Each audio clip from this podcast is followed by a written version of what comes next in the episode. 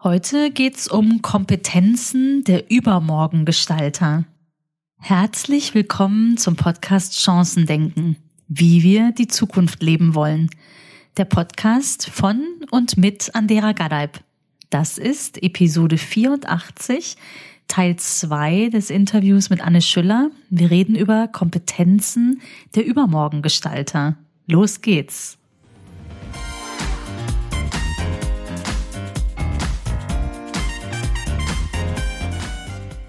Woran erkennt ein Unternehmen einen Pionier? Wenn jetzt ein Unternehmen sagt, ich will jetzt die Pioniere diese zehn Prozent vorne wegschicken, woran erkennt der HR-Manager den Pionier, den er im Unternehmen vielleicht schon hat oder den er sich von draußen reinholt?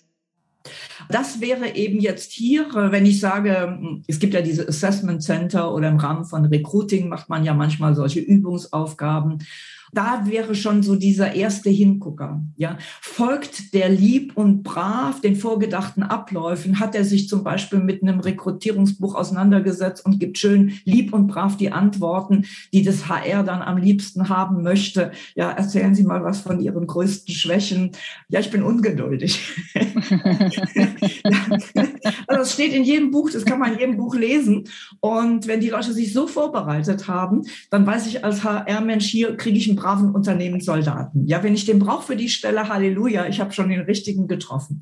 Ja, aber wenn jetzt unkonventionelle Lösungen kommen, ja, oder der sagt, ähm, oft kriegt man ja kleine Aufgaben auch gestellt und es kommt jetzt eine unkonventionelle Lösung, also nicht die 0815 Lösung, weil 0815 ist sofort im Preiswettbewerb.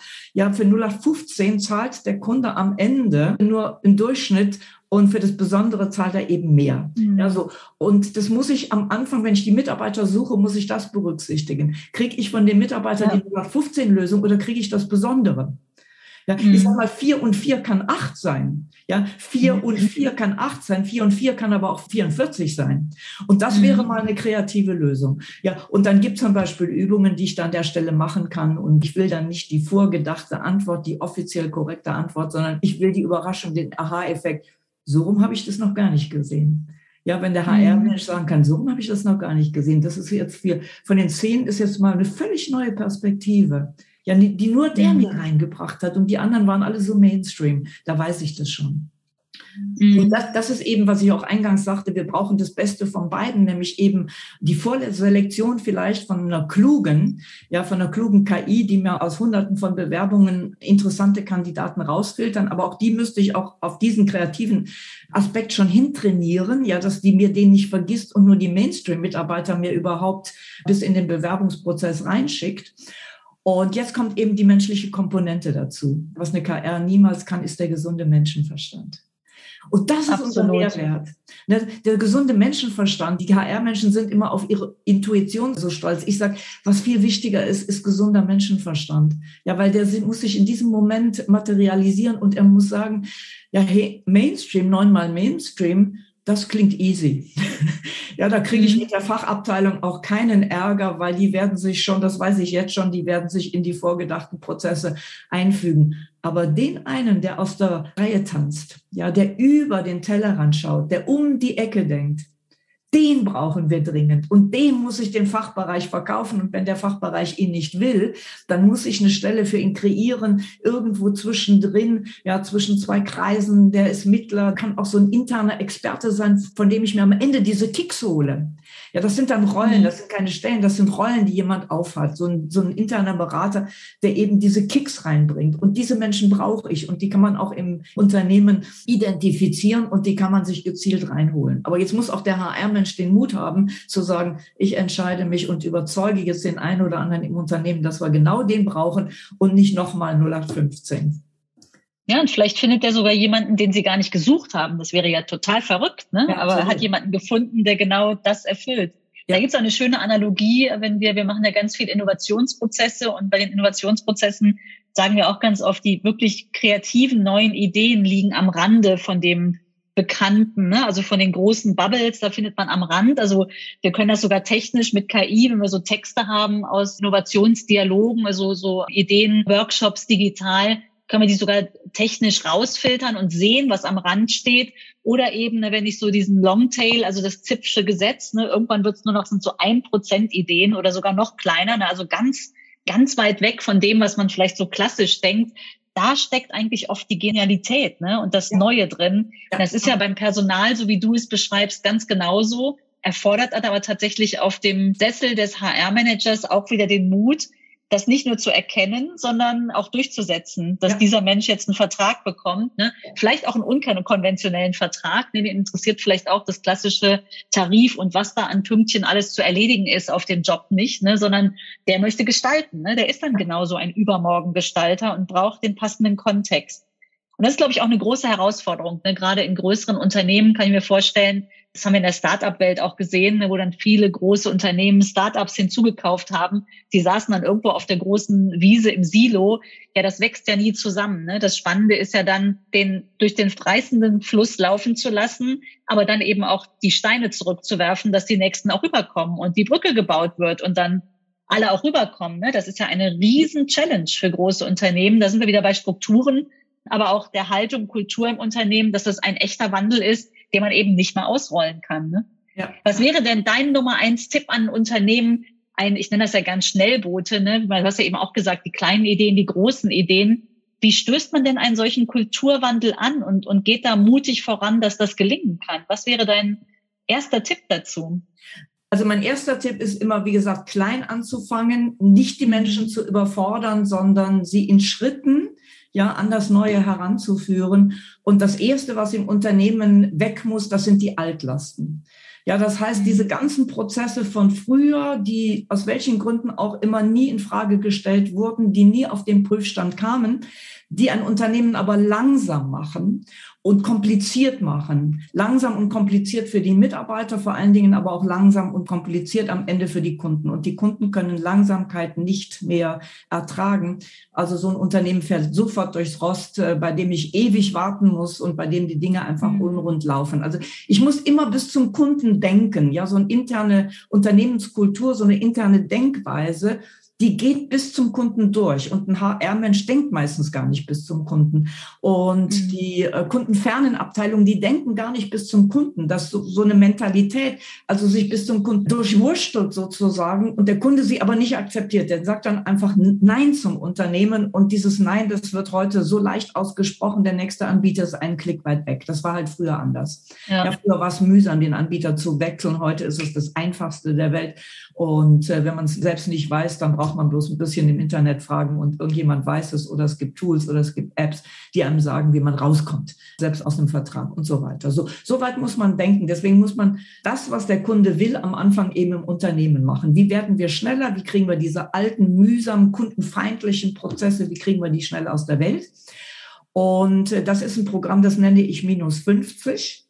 Ja, was bedeutet, ich muss mhm. 50 Prozent der ähm, Bürokratie, der intern produzierten Bürokratie abbauen. Ja, die Unternehmen fangen Super. dann sofort an zu sagen, ja, aber wir würden ja gerne, aber wir können nicht, weil die Gesetze und Compliance und dies und das.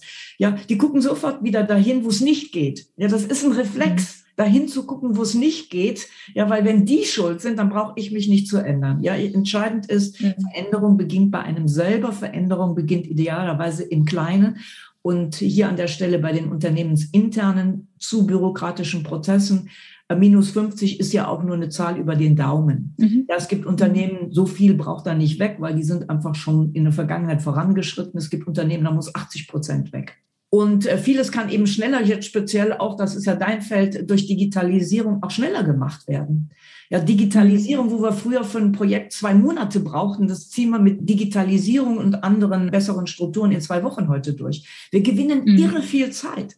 Ja, und das ist das Erste, was auf dem Prüfstand muss. Und da stelle ich eben im Buch, also 50 Prozent Bürokratieabbau, minus 50 so als Zielzahl. Und dann stelle ich eben im Buch immer auch zwei, drei Methoden vor, wo man auswählen kann. Ja, ich gebe keine Methoden vor im Sinne von Rezeptbuch. Erstens, zweitens, drittens, hier ist die Checkliste und so macht man das nun, weil alle Unternehmen sind verschieden und ich sage, ich muss dann eben zwei, drei Methoden auch im Buch aufzeigen, um zu sagen, so mhm. können wir an diese Geschichte dann rangehen und vor allen Dingen Solange ich operativ unterwegs bin, sind die Führungskräfte draußen, weil die wissen nicht, was die Mitarbeiter im tagtäglichen Doing ausbremst. Ich mache also kleine Workshops mit den Mitarbeitern, um das erstens mhm. herauszukristallisieren dann zu priorisieren und dann in kleinen Gruppen zwei, drei Mitarbeiter immer interdisziplinär, also über die Abteilungsgrenzen hinaus arbeiten daran, eben solche Prozesse moderner zu machen, innovativer zu machen, kundenfreundlicher zu machen, mithilfe von Digitalisierung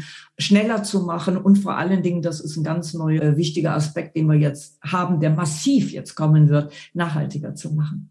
Ja, also mhm. das ist ein zusätzlicher Aspekt, der muss mit rein. Da müssen die Unternehmen ebenfalls jetzt schnell in die Pötte kommen. Wir haben immer über Digitalisierung, da muss jetzt schnell was passieren. Also über Digitalisierung steht bei mir jetzt im Moment noch Nachhaltigkeit. Das muss immer mit in die Überlegungen rein. Also das wäre mein erster Punkt. Vor dem obendrauf muss unten was weg. Ja, und wir Menschen sind nicht gut. Wir sind nicht gut im unten was wegnehmen. Das sehen wir schon zu Hause. Ja, also irgendwo diese alten Sachen, es kommen neue Möbel, ja, also ich sag mal, ein bisschen Platz muss ich schon schaffen, aber die alten Sachen, die kommen dann auf den Speicher, in die Garage, in den Keller. Wer weiß, wofür sie noch gut sind. Ja, wir sind sehr, sehr schlecht, das ist menschlich, etwas wegzunehmen. Aber damit die neuen Möbel Platz haben, muss ich das alte wegräumen. Und jetzt ist Frühling, jetzt ist Frühjahrsputz, ist also das beste Zeitpunkt ist jetzt das alte, das alte Gerümpel endlich mal zu entsorgen, um Platz für Neues zu schaffen auch Platz im Sinne von Ressourcen, Zeit und Geld und Platz im Kopf der Menschen. Weil wenn die voll sind mit dem alten Gerümpel, dann ist auch im Kopf der Menschen kein Platz für das Neue. Also das wäre für mich das Erste. Und das Zweite wären dann Entscheidungsprozesse. Also du sprichst mir nochmal aus dem Herzen an. Ich weiß schon, warum ich mich so unglaublich gerne mit dir unterhalte. Ich fange mal mit dem Aufräumen an. Ne? Ich glaube auch, also es ist im Äußeren wie im Inneren. Also ich räume tatsächlich inzwischen sehr gerne auf und ich schmeiß auch unglaublich viel weg was du beschrieben hast, ist ja auch ganz viel Sprache. Ne? Also dieses, es geht nicht, das, das brauchen wir, ist ja auch schon mal sprachlich manifestiert dann. Ne? Also in dem Moment, das ist ja, klingt wie ein Gesetz, ist aber kein Gesetz. Ne? Deswegen finde ich super, wenn du sagst, ist auch radikal, ne? zu sagen, jedes zweite muss weg, ist eine Menge. Ne? Also das wirklich auszumisten. Und ich bin da auch fest von überzeugt, weil ich sehe es auch in allen Kontexten. Ne? Die Frage, wollen wir was Neues machen, egal was. Ne? Also es ist vielleicht auch wahrscheinlich ist es sogar klar, wir müssen einen neuen Weg beschreiten, wir wollen eine neue Innovation, wir wollen hier digitalisieren oder was auch immer, dann muss etwas Altes weg. Das kenne ich schon aus den Stundenplan-Diskussionen, die ich hatte, als ich mich um das Thema digitale Bildung mehr gekümmert habe. Ne? Ich auch gesagt, ja, dann müssen wir überlegen, das können wir nicht einfach alles oben drauf packen. Was kann denn weg? Ja, und da ist aber die Revolution groß. Ne? Deswegen finde ich deine Forderung sehr gut, zu sagen, jetzt muss erstmal 50 Prozent weg. Da gucken dich doch alle wahrscheinlich ganz erschrocken an, oder? Ja, natürlich. Ja, vor allen Dingen, wenn wir noch in der Silo-Organisation sind. Bei Silo-Organisationen geht es immer darum, wer ist der Wichtigste. Und Wichtigkeit mhm. demonstriere ich, indem ich noch einen Prozess mache, noch ein Projekt mhm. mache mich also wichtiger mache, mich unersetzlich mache, ja, weil ich brauche natürlich dann auch mehr Mitarbeiter. Also mehr Mitarbeiter ist ja dann auch schon wieder mehr Macht. Das heißt, in der Silo-Organisation habe ich in einer Abteilung ganz, ganz, ganz, ganz viel geschaffen. Und das sieht man sehr gut in, in großen Konzernen. Ja, die sind letztlich ständig auf der Suche nach Neuem, was man als Idee auch mal im Konzern ausprobieren kann. Dabei geht es aber letztlich um die Wichtigkeit. Da ist gar nicht immer gesagt, brauchen wir das wirklich, sondern hier bin ich wichtig, weil ich habe jetzt einen neuen Prozess ins Unternehmen reingebracht. Und der bindet nochmal Ressourcen. Ja, dafür brauche ich auch nochmal Budget. Und äh, damit demonstriere ich eben auch die Notwendigkeit, dass es mich und mein großes Silo eben gibt. Und aus dieser Angst mhm. heraus werden plötzlich eben diese Dinge, die weg müssen, solange die Führungskräfte dabei sind, die werden nicht weggeschickt. Ja, die werden dann, also man kann das neue, ein bisschen äh, Raum fürs Neue machen, also ein bisschen Platz, damit das Sofa, das neue Sofa reinpasst. Aber das alte stelle ich in den Keller. Und dieses wird dann auch sehr schnell wieder hervorgeholt, ja, weil wir Menschen sind Gewohnheitstiere. Wenn es eng auf mhm. eng kommt, dann holen wir die alten Gewohnheiten ganz schnell wieder hervor. Wir sehen das jetzt gerade, so. wo sich Corona lockert. Ja, plötzlich sind die Masken weg, dann geben wir uns instinktiv wieder die Hand. Ja, ich sehe jetzt mhm. unglaublich viele Menschen, die jetzt plötzlich wieder in die Hand husten. Ja, wir haben alle gelernt, mhm. das sollen wir nicht machen, aber diese alte Routine, ja, die ich 20, 30, 40 Jahre praktiziert habe, die ist halt stärker als die neue, ne, weil ein Weg entsteht dadurch, dass er begangen wird. Und wenn es ein schmaler Weg geblieben ist, dann gehe ich am Schluss wieder die Autobahn. Und so muss mhm. ich eben wissen, es muss komplett weg, das Alte. Ich muss mich komplett verabschieden, aber nur dann, wenn ich eben parallel auch etwas Besseres, Neues geschaffen habe. Weil nur weg ist ja kein Thema. Ja, sondern es muss dann mhm. die Gruppe geben, die sagt, wenn nicht so, wie denn dann? Und das müssen eben Menschen sein, die multiperspektivisch denken und handeln können. Ja, die also im ersten Moment viele verschiedene Ideen einbringen. Nur wer viel würfelt, der würfelt am Ende auch Sechser. Das heißt, ich brauche viele verrückte mhm. Ausgangsideen, um dann eine gute zu finden, die immer noch überraschend ist und unkonventionell ist, für die am Ende der Kunde auch bereit ist, Geld auszugeben. Sehr cool. Als ich vor ach, 12, 15 Jahren angefangen habe, Innovationsforschung anzubieten, habe ich genau diesen Trichter aufgemacht und habe gesagt, lasst uns erst viele Ideen generieren, um dann die beste daraus zu finden. Ich glaube da ganz fest dran. Ne? Also ja. äh, kann ich auch empirisch inzwischen sehen. Ne? Und äh, vor meinem inneren Auge hat sich gerade so ein Dagobert Duck, ne? also die Führungskraft, die so ganz viel unter sich äh, versammelt hat, der sitzt dann zwar nicht auf Talern, sondern auf sonstigen für ihn gefühlt äh, wichtige Errungenschaften, und die Sorge, in die Bedeutungslosigkeit abzurutschen, falls der Berg unter ihm äh, nur noch halb so groß ist. Ne? Wie knackst du denn sowas? Also nur ja. zu sagen, 50 Prozent müssen weg und große Augen. Wie knackst du das? Also ich mache ja auch Großgruppenworkshops, ja, weil ich eben viele verschiedene Aspekte brauche. Großgruppenworkshops ist als ich arbeite nicht äh, mit zehn Personen, sondern ich arbeite mit 50, 60. Ich habe auch schon mit 70, 80 Personen gearbeitet, die dann für solche Themen zum Beispiel, wie kriegen wir erstens Bürokratie weg oder alte, veraltete, überholte Prozesse weg und wie kriegen wir schöne neue Ideen rein. Ich brauche eben einfach da diese große Zahl von Menschen, ja, die ihren Input gibt. So.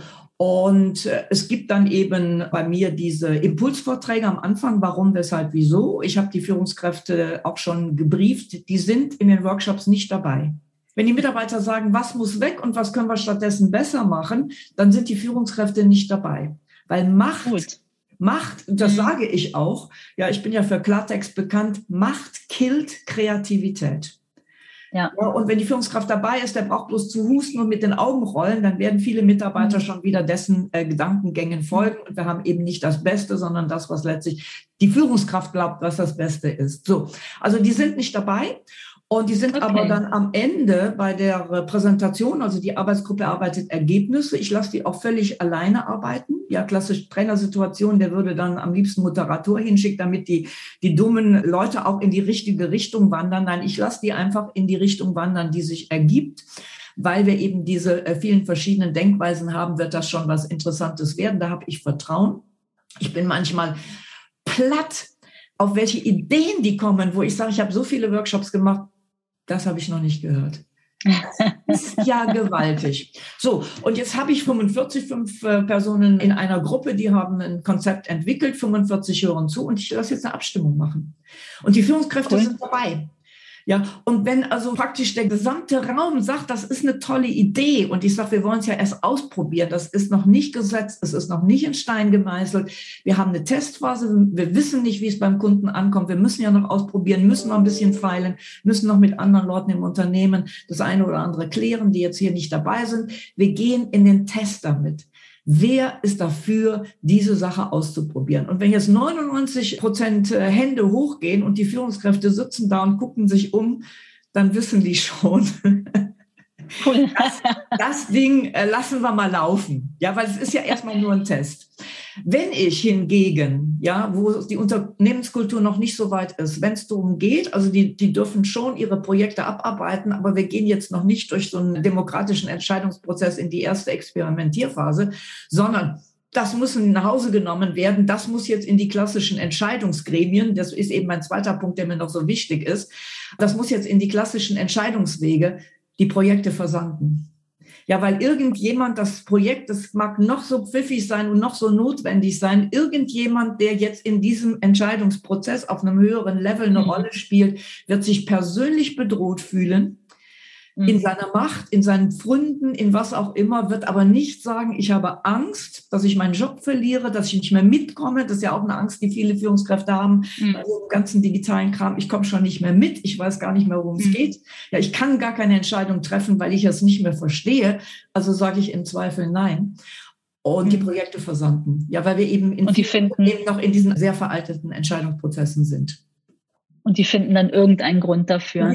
Gibt es denn in der Hitliste, also wenn du dir diese Workshops vor Augen führst, Hitliste ganz oben einen Punkt, der immer wieder kommt, der weggelassen werden kann? Gibt es so eine Hitliste für dich gedanklich, was da rauskommt, wo 99 Prozent zustimmen und sagen, das kann weg?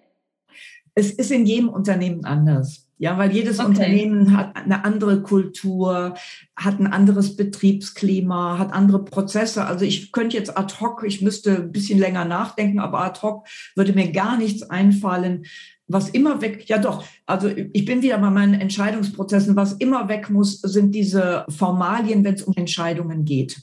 Ja, ich hatte kürzlich mhm. einen Workshop, da war jemand, der war neu ins Unternehmen gekommen, der war noch in der Probezeit. Also der hatte schon während der ganzen Veranstaltung immer wieder tolle neue Ideen, hat sich unglaublich eingebracht. Und ich habe sofort gemerkt, das ist die Person gut, dass man die reingeholt hat ins Unternehmen, weil mhm. das ist genau die Person, die an der Stelle diesem Unternehmen den Sprung ins mhm. Übermorgen möglich machen wird mit seinem Enthusiasmus und den Ideen, die er auch hat, die auch durchsetzungsfähig sind, also realisierbar mhm. sind. Und dann habe ich ihn in der Pause, habe ich ihn äh, so ein bisschen beiseite genommen, weil ich wollte, war einfach mhm. neugierig, wollte ein bisschen mehr erfahren. Mhm. Äh, und hörte, er ist schon auf dem Absprung. Ich sage, ja, wie das denn? Ach, krass. Ja, ja, ich, stellen Sie sich vor, sagt er, das ist, ein, also das ist jetzt ein Originalbeispiel, man mag das gar nicht glauben, aber so ist es. Stellen Sie sich vor, ich war im, äh, im Onboarding, hatte natürlich meinen Computer, alles bereitgestellt bekommen, aber die Maus war kaputt. Und ich brauchte eine neue Maus. Und da ging eben dieses Drama los, wo kriege ich jetzt die neue Maus her? Ja, da musste ein Formular ausgefüllt werden.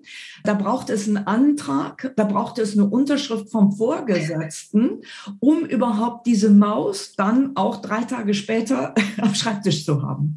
Ja, so alt sind teilweise die Entscheidungsprozesse. Äh, wir haben dann einfach dieses Beispiel dann im, im, ähm, im Plenum nochmal angesprochen und wir haben es dann durchgearbeitet. Ja, und das ist eben dieses Thema, Opportunitätskosten zu errechnen. Mhm. Ja, nicht nur die Kosten für die Maus, sondern die Zeit, die es auch kostet, um eben diesen Vorgang als solchen überhaupt und die Zeit, die es kostet, die der Mitarbeiter eben auch nicht zum Arbeiten zur Verfügung hat, bis endlich diese olle Maus, die zwei Euro kostet. Wir sind dann auf äh, konservativ gerechnet 200 Euro gekommen. Ja, der Chef, der auch dann noch seinen äh, Servus drunter geben muss und dann äh, Investitionsantrag vor zwei Euro.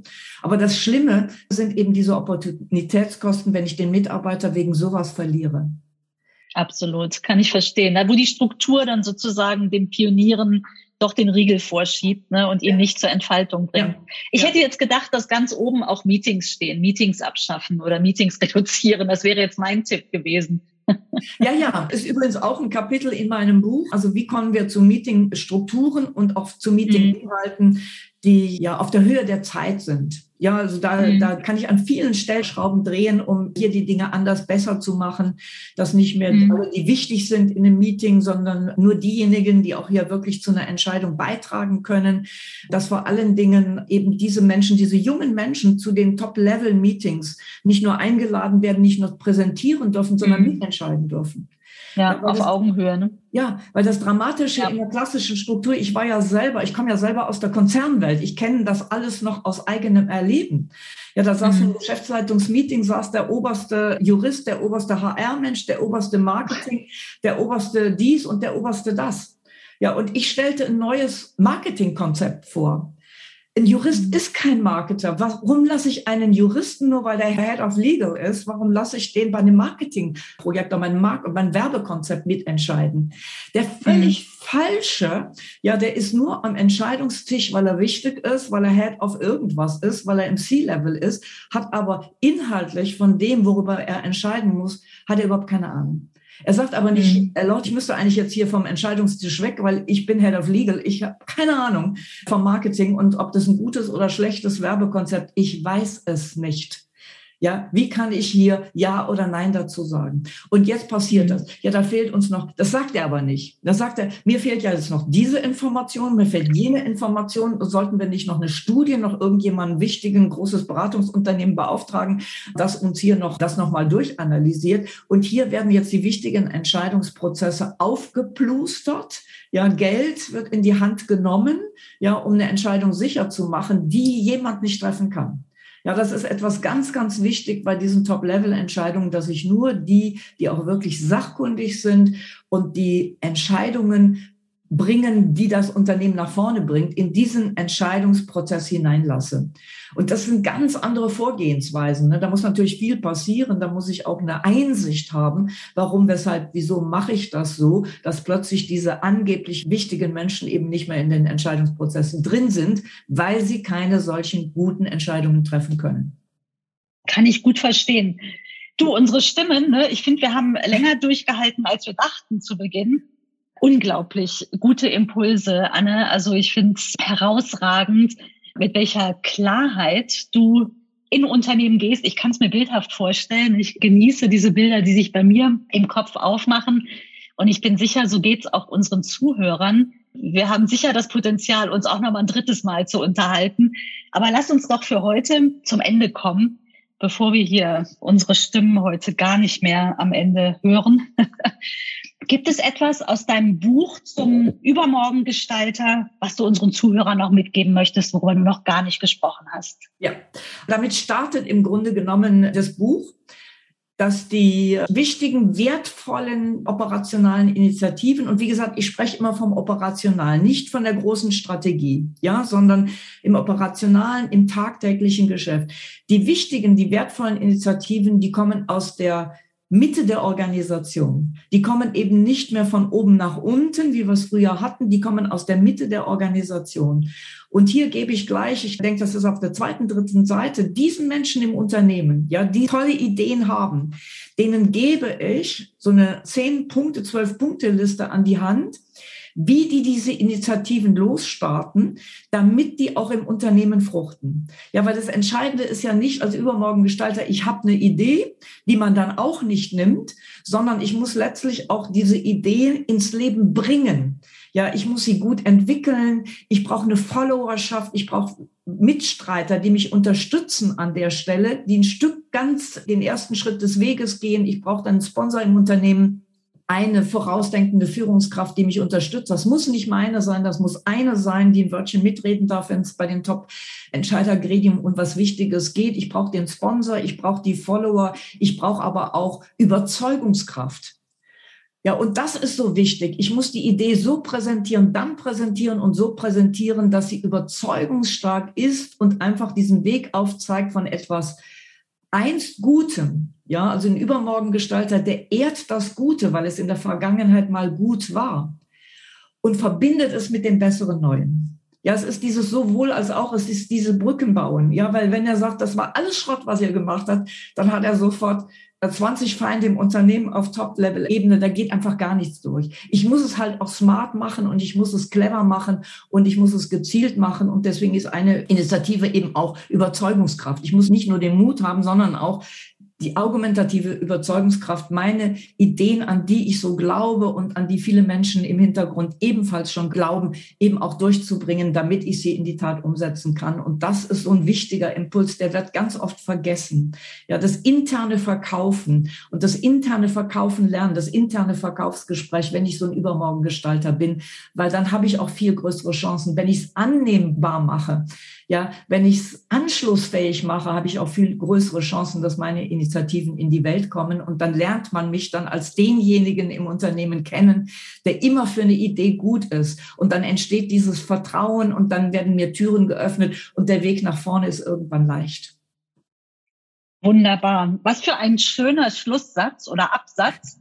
Der Brückenbauer kann ich dir nur zustimmen. Und ich fand an den zehn Punkten, mit denen du in das Buch reinstartest, auch genau das schön, dass du diesen Weg zur Brücke ebnest. Ne? Du startest mit, habt ihr eine Idee, für die du brennst? Das ist der erste Punkt. Und der zehnte Punkt, ne, häng ihn an die große Glocke, erzähl ja. davon. Genauso ja. ist es. Ne? Also ebne dir diesen Weg, such dir, ich glaube, es braucht auch diese Umfelder, die das unterstützen. Ne? Wie schön, dass es Menschen gibt wie dich, die dabei helfen und dazu inspirieren.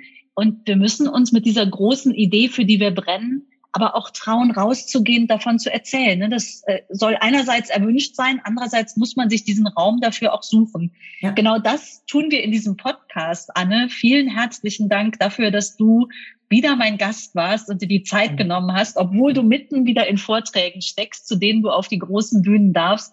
Wenn jetzt jemand sagt, so jemanden wie die Anne kann ich brauchen, wie nimmt mein Podcast-Zuhörer, Zuhörerin Kontakt zu dir auf? Wie findet man dich? Ja, also mal ganz einfach per Mail info at anneschüller.de. Auf meiner Webseite, die ist sehr ergiebig, gibt auch viele Informationen schon her, wie man auch selber losstarten kann, weil ich möchte die Menschen in den Unternehmen befähigen, es am Schluss eben auch selber zu können. Und die Webseite www.anneschüller.de. Ich bin sehr aktiv auf LinkedIn, also ich lade Sie ein, vernetzen Sie sich mit mir oder followen Sie mich wie Sie mögen und nehmen Sie an Diskussionen teil, liken Sie, kommentieren Sie. Ich finde mal Kommentare auch sehr wertvoll, weil ich durch jeden Impuls auch selber etwas lernen kann. Ich bin ja, wie ich eingangs sagte, auf der Suche, immer auf der Suche nach dem anderen, besseren, neueren und das hört auch für mich niemals auf. Vielen lieben Dank, liebe Anne. Tschüss. Tschüss. War eine Chance für dich dabei? Was kannst du für deine gute Zukunft tun? Leg los, mach einfach mal. Wenn du weitere Impulse möchtest, abonniere gern meinen Newsletter auf anderagadat.de. Danke dir und bis ganz bald. Tschüss.